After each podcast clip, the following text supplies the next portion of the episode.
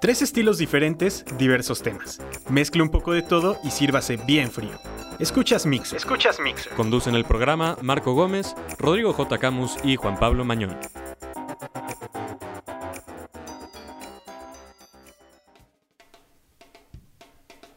Y bienvenidos a esto que es Mixer. Como lo notarán, la semana pasada por problemas de postproducción salimos hasta el viernes, aunque lo habíamos grabado el lunes.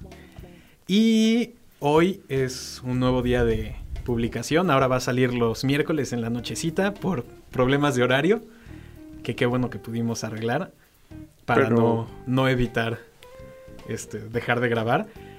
Yo soy Marco Gómez y hoy está conmigo solamente Rodrigo Jiménez. Juan Pablo Mañón tuvo una abducción por parte de los alienígenas, pero bueno. Sí, ni modo, pobrecito. Y el día de hoy traemos cosas muy económicas, que está padre. Eh, primero tenemos... La verdad es que yo abusé un poco de la ausencia de Mañón y pues bueno, como son solo dos votos. Se aprovechó de los temas. En primer lugar, tenemos un poco de economía aplicada. Vamos a responder la pregunta, ¿por qué los exámenes deberían ser a libro abierto? Y sí, la economía podría responder esa pregunta. Oh, por supuesto que sí. Luego vamos a hablar de eh, predicciones para el Nobel de Economía. Hay temas bastante interesantes por los que pueden ser premiados los, bueno, quienes se especulan. Sí, podrían- claro. Es un poco chistosa la dinámica de los premios de economía y bueno, como buenos geeks este, saben divertirse también un poco con eso. Sí, claro. Y finalmente vamos a hablar de Facebook, que la semana pasada anunció que llegó a los mil millones de usuarios. Y lo que nosotros vamos a preguntarnos es, ¿cuándo llegará a los dos mil millones? ¿Y qué problemas se enfrenta ante este boom o este rápido crecimiento que podría tener? Entonces, eso es lo que vamos a tratar en este episodio. Y vamos a empezar con la parte Bueno, de... pero la música. Ah, en la música tenemos a Nelly Furtado. Que digo, Y digo, bueno, Ya. ¿qué, qué opinas de Nelly Furtado? Ya, vámonos. No, no, por favor. Economía para todos. Vamos Bueno. a empezar. Bueno, regresando un poco al tema, este, creo que se quedó pendiente la opinión de, de Marco de Nelly Furtado. Ya dejen, superen ese comentario que tiene como tres años. Y no voy a repetir frente a un micrófono. Muy bien, pero bueno, este, el artículo que vamos a comentar es sobre un economista, que es un profesor de, de posgrado, de, del doctorado de economía, obviamente. Este, no sé bien la verdad, ahí sí les fallo. Se llama Jeff, pero la verdad es que tiene un gran blog, este, se llama Chip Talk. Este, si quieren les dejamos el link como usualmente lo, lo hacemos. Y él trata de abarcar un tema un poco interesante. Obviamente él como profesor llegó a hacerse la pregunta, ¿por qué los exámenes deberían ser a libro abierto o por qué no? ¿O cuál es la dinámica realmente detrás de un examen? Lo que él concluye es que, visto desde, desde un punto de vista económico, eh, un examen es como un- una especie de juego, ¿no? Entonces trata de aplicar un, un poquito lo que es la teoría de juegos, diciendo que pues, al final del día pues, el profesor es el que tiene la, Estrategia la dominante. estrategia dominante, ¿no? Entonces su teoría principalmente se basa en, en decir, pues bueno, si yo les ha- hago un examen a libro abierto, obviamente las preguntas tienen que ser un poco más elaboradas y tienen que ser mucho más aplicadas a la realidad o con problemas un poco Que tengas que aplicar lo que viene en el libro. O sea, no, exactamente. porque si, si te dejan sacar el libro y es un examen tradicional de qué es esto y qué es el otro, pues qué chiste tiene. Cualquiera que sepa leer y escribir lo puede hacer. Exactamente, que aquí es cuando él comenta. O sea, dice, bueno, yo prefiero que mis alumnos aprendan y apliquen lo que, lo que están estudiando a que se estén preocupando por todo lo que tienen que estudiar, ¿no? Lo cual me, me parece un, un enfoque un poco, no sé cómo decirlo, innovador de cómo ver eh, los exámenes, que es una de las críticas que yo tengo principales al, al método De enseñanza tradicional. Sí, sí, sí, sí, Por supuesto. totalmente. O sea, no es lo mismo, bueno, nos ha pasado, o sea, creo que también en un examen, o sea, un día antes dominas todo, durante el examen, pues, por Lo los nervios vomitas. y todo, lo vomitas todo, te preguntan dos horas después Y no tienes ni idea. no tienes ninguna idea. ¿Por qué? Porque pues, te estás aprendiendo las cosas mecánicamente y no estás como desarrollando esa lo- lógica que está detrás de la teoría. Claro, y yo creo que cualquier estudiante eh, universitario, porque se da más en universidades, te tocan los dos tipos de profesores. El profesor que incluso te da una guía y te dice, miren niños, el examen viene así y así y enfóquense en esto. Y lo que haces es, te sientas, agarras tus apuntes, tu libro, haces un, Resumen ejecutivo. un resumen ejecutivo, te lo aprendes y no hay mayor problema. Pero hay otras, otros profesores y otras materias que se prestan a, a ok, apréndete los conceptos, pero vas a tener que, que, que saber Aterrizarlos un poco. Ajá. Por ejemplo, a nosotros nos pasó en, en economía matemática Uf, que microeconomía intermedia. sí, donde te aprendías los conceptos y no importaba que te que los que supieras eh, poner la definición en escrito, al final del día no te servía para nada porque lo que tenías que hacer era aplicarlo. Y bueno, también otra clase que recuerdo mucho es la de economía pública, que tenía, o sea, ni- la clase ni siquiera era tal cual una eh, aprenderte conceptos, sino analizar casos. Sí, claro, y aplicar todo lo que ves. Entonces, esto de hacer los exámenes a libro abierto va por esta línea. Porque además, si, si el examen es a libro cerrado y el estudiante ya tiene una idea de, bueno, me va a preguntar cosas muy específicas de lo que vimos en clase, se adapta a lo que, a lo que espera del examen. Exactamente, pero bueno, también hay otros profesores que aplican las dos. Por ejemplo, ¿Quién? este, tu jefe. Ah, Ex claro, jefe. mi ex jefe. Sí, ese es un buen ejemplo. O sea, ahí nos dejaba, o te, lo, te, te aprendías el procedimiento porque te lo aprendías y te tenías que saber las cifras de memoria porque si no... Pero- Sí, ahí es un tema muy interesante que, bueno, hasta ahorita solamente lo hemos visto como, como estudiantes. Exacto. Si estuviera Juan Pablo aquí, el que da clases de cálculo, podría decirnos como profesor, ¿Cuáles son los incentivos a, al momento de realizar un examen, no? exacto. Entonces sí, es un tema muy interesante y pues creo que no hay mucho más que decir, ¿o sí? No, creo que ya no. Los dejamos en su consideración para que mediten un poco sobre los Sobre qué tipo de profesores prefieren y si algún día son profesores, pues qué tipo de, de exámenes quieren. de exámenes aplicarían.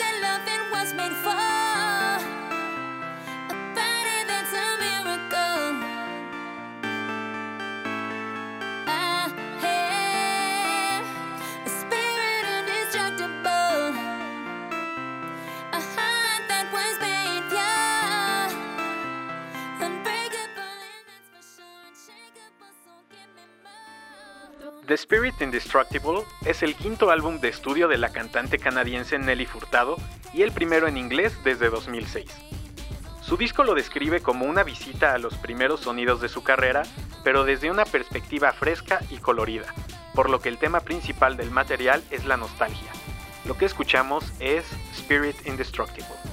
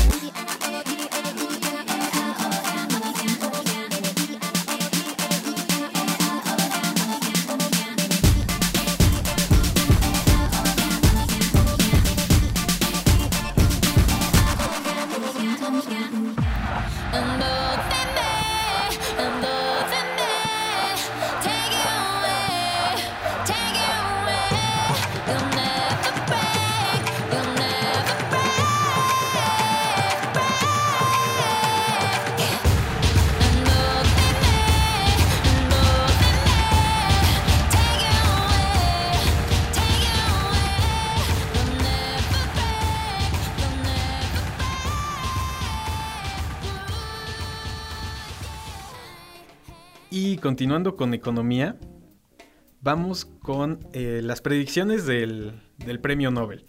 Bueno, aquí me gustaría hacer como un pequeño paréntesis y decir por qué no estamos hablando de política cuando realmente hay un tema muy jugoso para to- tocar de parte de nosotros. Mira, hay temas, hay temas muy jugosos, tanto aquí en México, pero lo que teníamos planeado era entrevistar a una venezolana, ya fue, fueron las elecciones el domingo pasado, pero por problemas de horario ya no se pudo hacer. La entrevista estará, porque Santiago la va a hacer, nuestro querido productor, y estará en la página en los próximos días. En el México, pues creo que lo que más se está hablando ahorita en política es lo de si mataron o no a este Al supercapo acá. y al perdieron el líder de los eh. Zetas, el Lasca, no, es una historia de híjole, no, no, qué vergüenza para el gobierno. Entonces, mejor vámonos con algo un poco más amigable, que serían los premios Nobel y específicamente el de economía. Que este año ha estado un poquito raro. Yo me acuerdo, en la carrera había profesores que, a ver, pues si adivinan quién se lleva el Nobel, les, Les doy, un algo. punto. Y incluso había blogs que se ponían a hacer eh, como que listas de este se lo va a llevar por esto. Ah, pero bueno, igual Incluso- como un paréntesis rápido para todos los que no saben cómo funciona esto del Nobel, o sea, no es como una nominación al Oscar, o sea, que previamente ya todos saben quién están Ajá. nominados y probablemente el que gane ya sabe quién va a ganar. Exacto. Sino esto es un poco más, no sé cómo decirlo. Pues simplemente ¿Secreto? sí, no se dan a conocer quiénes son los considerados para el Nobel, ni para el de economía ni para el de las otras cinco categorías. Pero bueno, normalmente los blogs o, bueno, la gente experta obviamente en los temas de los que se pasan los domingos divertidos ahí leyendo papers de investigación, pues obviamente... Más o menos tienen tienen una idea. Exactamente.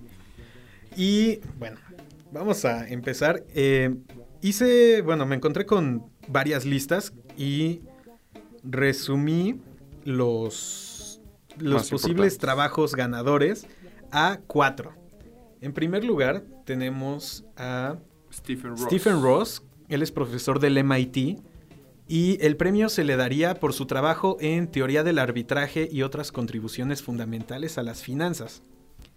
Lo que hace en su teoría del arbitraje es decir que el rendimiento esperado de un activo financiero puede ser determinado por una combinación de indicadores de mercado, pero también otros factores macroeconómicos independientes. Si estudian finanzas, seguramente están familiarizados con el método KPM, O CAPEM, o, o como KPM, quieran o como decirle. quieran decirle, el CAPM, y que ese es- se basa solamente en indicadores de mercado para definir el precio de un activo. Lo que, eh, bueno, el, el aporte que hace Ross es agregarle variables macro que no están tan relacionadas con el mercado financiero. O sea, es lo mismo, pero más complicado. Exacto. Ahora, él podría ganar porque usualmente se premia eh, el método CAPM ya fue ganador del Nobel en, en 1990, si no me equivoco. Y generalmente se premian a trabajos que complementan a otros premios que ya se han dado. En lo personal, Como es el- ejemplo, John Nash con la teoría de juegos. y el Exacto. equilibrio de Nash. En lo personal no creo que vaya a ganar él, creo que es el que tiene menos posibilidades de los que están en la lista. La verdad, tema está un poco aburrido. No Sí. criticar a los financieros, pero...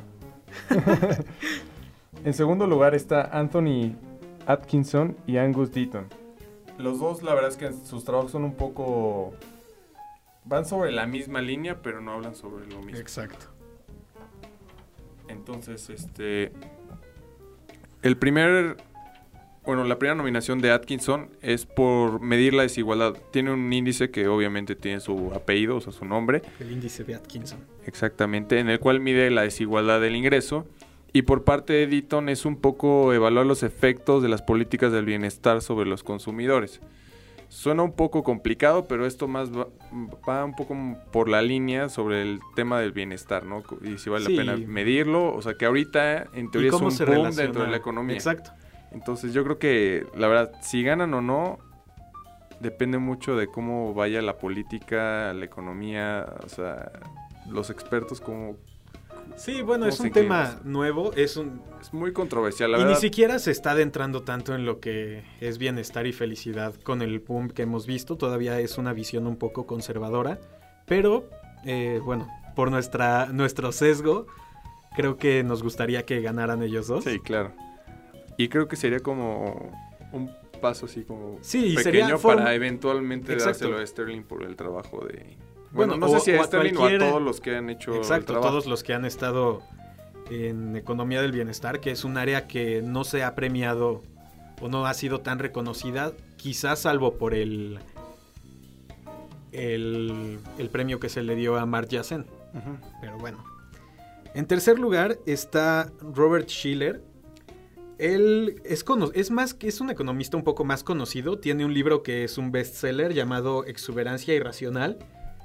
Y fue uno de los economistas que predijo la burbuja de las .com a inicio de los 2000 y que predijo la burbuja de los precios del mercado hipotecario en bueno, antes de que reventara y diera paso a la crisis financiera y económica que todavía eh, padecemos, pero eh, no recibiría el premio por este tema, sino por un estudio en la volatilidad de los mercados financieros. De hecho, el, el nombre del trabajo es Los precios de las acciones se mueven mucho como para justificar los cambios posteriores en los dividendos.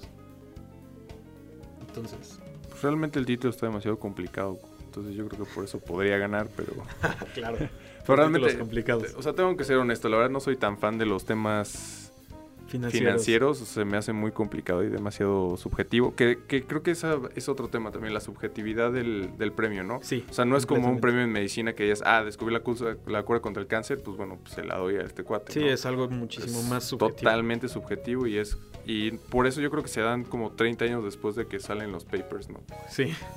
Y creo que también es un poco para, dentro de la comunidad economista, como para inflar el ego de los que realmente me lo merecen por trayectoria, más no por, por un descubrimiento X o Y. Bueno, que además te da tanto tiempo te da la ventaja de que ya se aplicó la teoría que propone y ves qué tanto se derivó en nuevos trabajos y qué tanto impactó realmente. Bueno, eso sí. Y el último, eh, pues considerado en esta lista, es Kenneth Rogoff. Es relativamente joven, pero el año pasado recibió el premio Deutsche Bank en economía financiera por un estudio en la cesación de pagos y reestructuración de la deuda soberana, que es un tema que en Europa, pues, es Está lo que está pasando. Entonces, si él gana, puede ser por esto, porque su estudio, además de que, de que, pues, es coyuntural, Claro. ayuda a entender lo que está pasando. Entonces, yo en lo personal creo que él tiene buenas posibilidades junto con mis otros dos favoritos. No sé tú. Híjole, yo la verdad me voy a ir con Deaton y Atkins. Pues sí, vamos a ver, el lunes se entrega. Veremos si uno de estos se lleva el Nobel o si se lo gana alguien que no esté en esta lista. O yo por un buen examen que hice en la Ay, carrera. ca-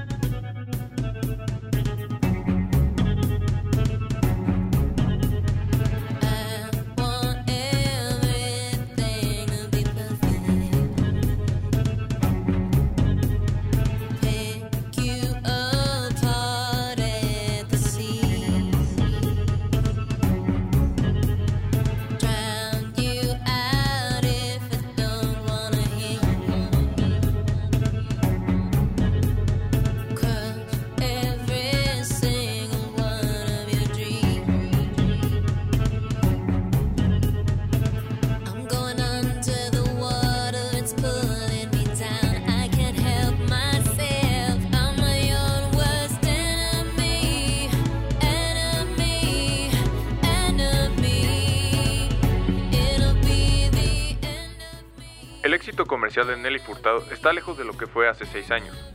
El disco debutó en el mercado estadounidense en el lugar 79, vendiendo solo 6.000 copias de la primera semana, mientras que su álbum anterior debutó en primer lugar con 219.000 discos vendidos. En su país natal el álbum alcanzó el lugar 18. Lo que suena ahora es Enemy.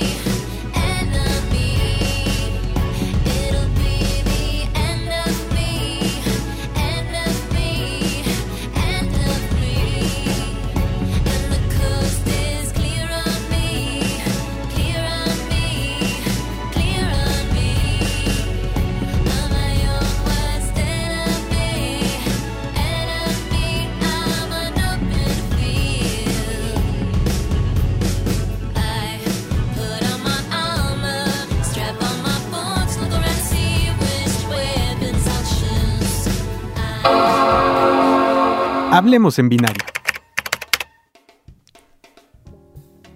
Y vámonos con el último tema. Como les decíamos al inicio, Facebook anunció que ya rebasó la marca de mil millones de usuarios activos al mes. Fue, si no recuerdo mal, el 14 de septiembre al mediodía, más o menos, hora de San Francisco. Y la pregunta es, bueno, ¿cuándo romperá la siguiente marca? Que sería la de los 2 mil millones de usuarios. De acuerdo a... No, no, digas un estudio, por favor. de acuerdo a una publicación en un periódico, no voy a decir un estudio porque no es un estudio, esto sería a finales del 2014. De hecho, Paréntesis, o sea, el estudio se, hecho, se hizo, más bien el análisis se hizo en un papel cuadriculado y con pluma. O sea, no en Excel ni usando variables.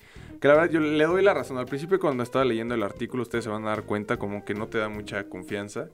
Pero eventualmente el, el tipo este, pues El ya va- razonamiento ya, va, ya va mejorando mucho el razonamiento y termina la verdad siendo un artículo que vale muchísimo la pena. Sí, de hecho el enfoque no es tanto preguntarte cuándo va a romper los 2 mil millones, Sino, sino los señal- retos de los Facebook. retos de Facebook ante una cantidad ya tan grande de usuarios.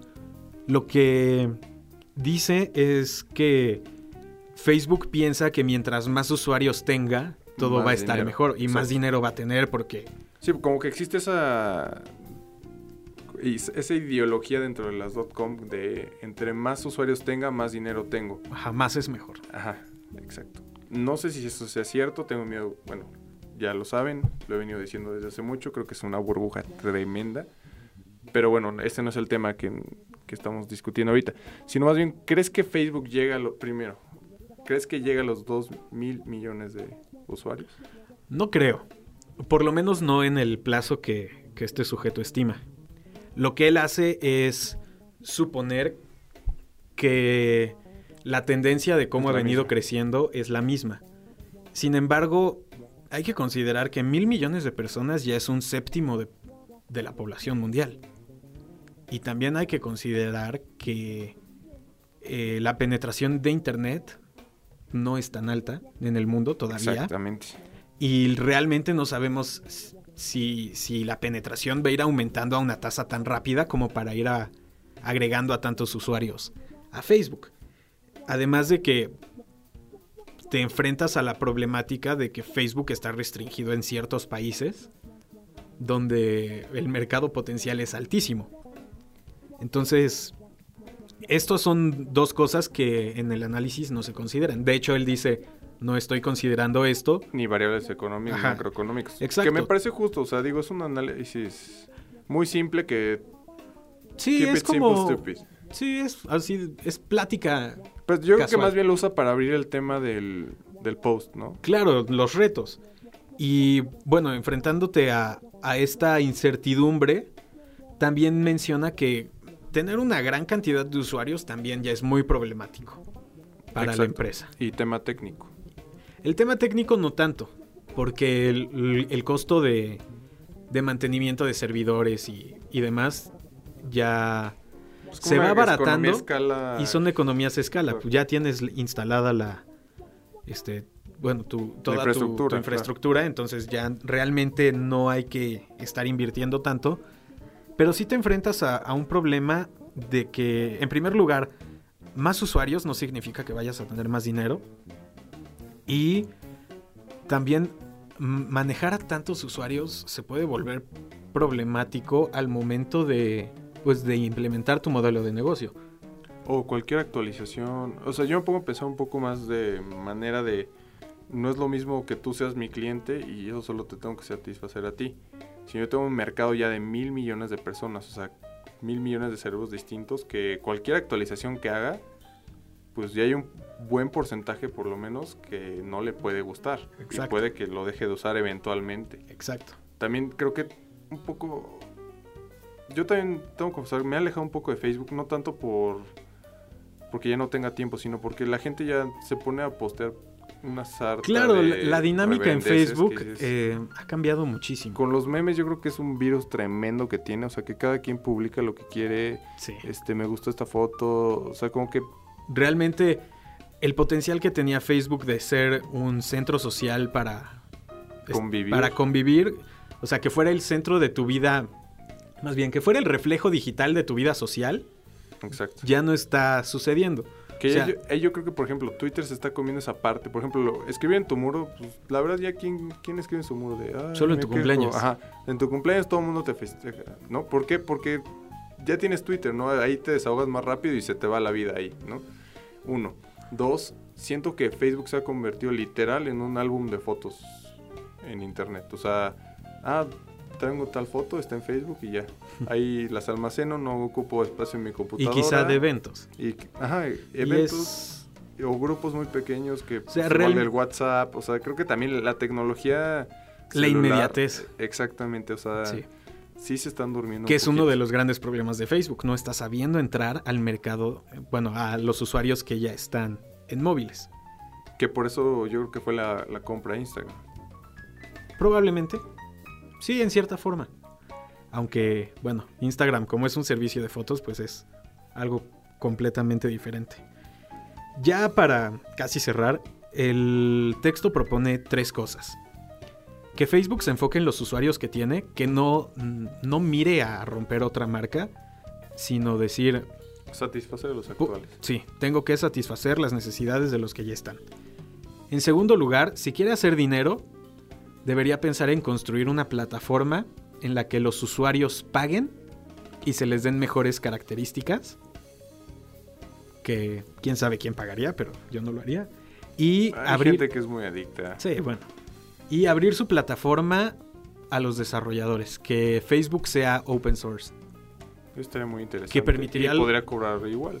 Sí, y permitiría justamente eso, que el, que el usuario adapte la red con los A sus a necesidades. sus necesidades con lo que se desarrolle alrededor y ya no se enfoca tanto en el desarrollo de la plataforma, sino en el desarrollo del negocio. Yo creo que ahí falta un poquito eh, ese mercado de teléfonos Sí, de sin duda. Es, yo creo que es básico y fundamental, porque la verdad es que Sí, y es el talón de Aquiles y lo vemos en, en el comportamiento de sus acciones. sí, exactamente. Entonces, pues ya veremos qué es lo que pasará con Facebook en los próximos meses. yo que va para abajo.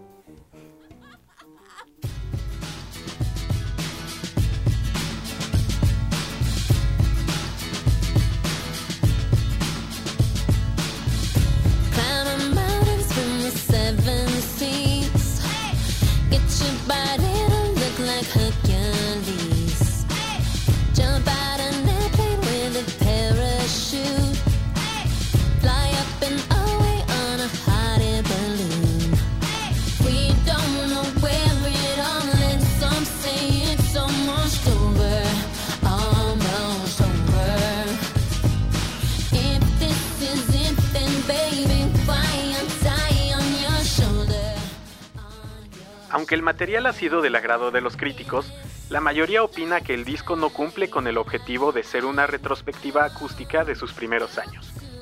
Afirman que el sonido queda atrapado en un limbo entre los sonidos folk de su segundo álbum, Folklore, y de pop dance escuchados en Luz. Lo que escuchamos es Bucket List.